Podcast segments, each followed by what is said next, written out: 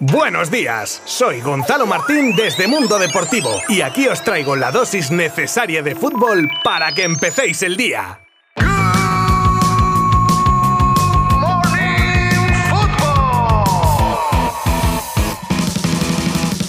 Celta y Levante cerraban la jornada de la Liga Santander y lo hacían con un empate a uno que no satisface obviamente a ninguno de los dos equipos y sus aspiraciones, como la lucha por Europa de los gallegos y la salvación para los levantinistas. Un partido divertido de ver, aunque no llegaban los goles a los que había que esperar hasta el 67 para que Cervia adelantase a los locales y al 82 para que Roger pusiera la igualada en el marcador. En otros enfrentamientos fuera de Europa, pero con repercusión en este caso para el Barça, el Nápoles empataba a un en casa del Cagliari, dejando una pobre imagen y con el riesgo además de perder para el partido del jueves a Di Lorenzo que se marchó lesionado. Ya pensando en el día de hoy, martes de Champions con dos partidazos que enfrentan al actual campeón, el Chelsea, contra el Lille en Stamford Bridge y también tenemos al Villarreal que recibe a la Juve. A sabiendas del potencial de los italianos, el submarino amarillo ya ha demostrado que si tiene su día, puede ganar a cualquiera y ciertamente llega al choque en una muy buena dinámica. Así que duelo por todo lo alto, ambos partidos a partir de las 9 de la noche y podréis seguirlos como siempre desde nuestra web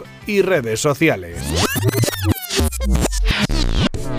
Aguamellán ha estado charlando con nuestros compañeros de Mundo Deportivo y ha dejado varias curiosidades. Uno de los temas por los que se le preguntó al gabonés, aparte de su llegada a Barcelona, es sobre Dembélé, ex compañero del Dortmund y con el que se ha vuelto a reencontrar cinco años después. Ambos son muy amigos y confiesa que le escribió para preguntarle si iba a ir al Barça. Una vez aquí le ha dicho a Usman, en tono de risa, que tiene que quedarse y deja claro que aunque no le ha desvelado su futuro, solo opina que todo puede pasar en esta vida y muchas más cosas que no os voy a adelantar y que podréis leer en la las ediciones impresa y digital de Mundo Deportivo, así que, ya sabéis, merece la pena, ¿eh? Yo solo os he hecho un mini adelanto.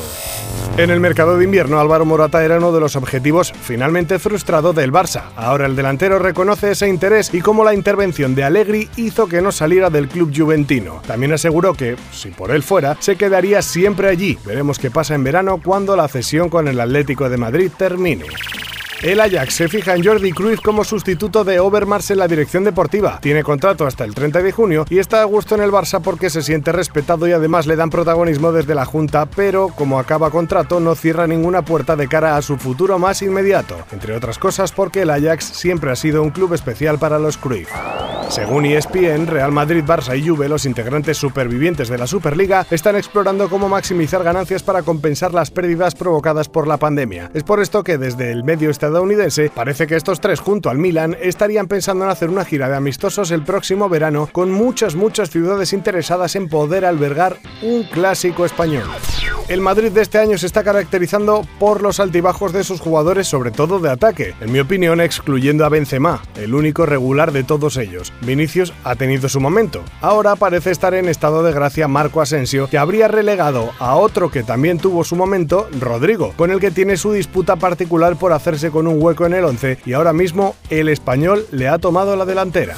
El Atlético de Madrid tiene en breve uno de esos enfrentamientos que puede ser punto de inflexión en una dura temporada para los del Cholo. Efectivamente, hablo del duelo contra el United de CR7 y compañía y para el que Simeone estaría pensando en volver al 5-3-2, reforzando así la línea de atrás. Esto viene conjeturado por el 11 de prueba que usó el entrenador argentino en la primera prueba de la semana con Oblak, Versálico, Savic, Felipe, Reinildo, Lodi, Llorente, Herrera con Dogbia y con Joao Félix y Correa arriba.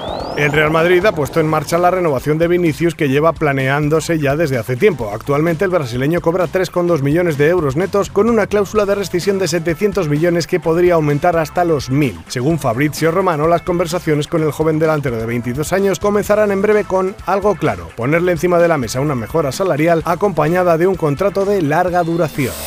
Y cerramos hoy con la historia de Abdelak Nouri, joven jugador del Ajax que caía fulminado durante un amistoso contra el Werder Bremen en 2017 y que le hizo estar tres años en coma, actualmente pudiéndose comunicar con sus familiares con leves movimientos de ceja. Ahora el Ajax reconoce que no se le dio la atención médica adecuada en el campo e indemnizará a su familia con 8 millones de euros y retirará la camiseta con el 34 que llevaba el chaval. Hay que aclarar que el acuerdo se ha producido de forma amistosa como se veía en una foto subida por el club protagonizada por Van der Sar y padre del jugador.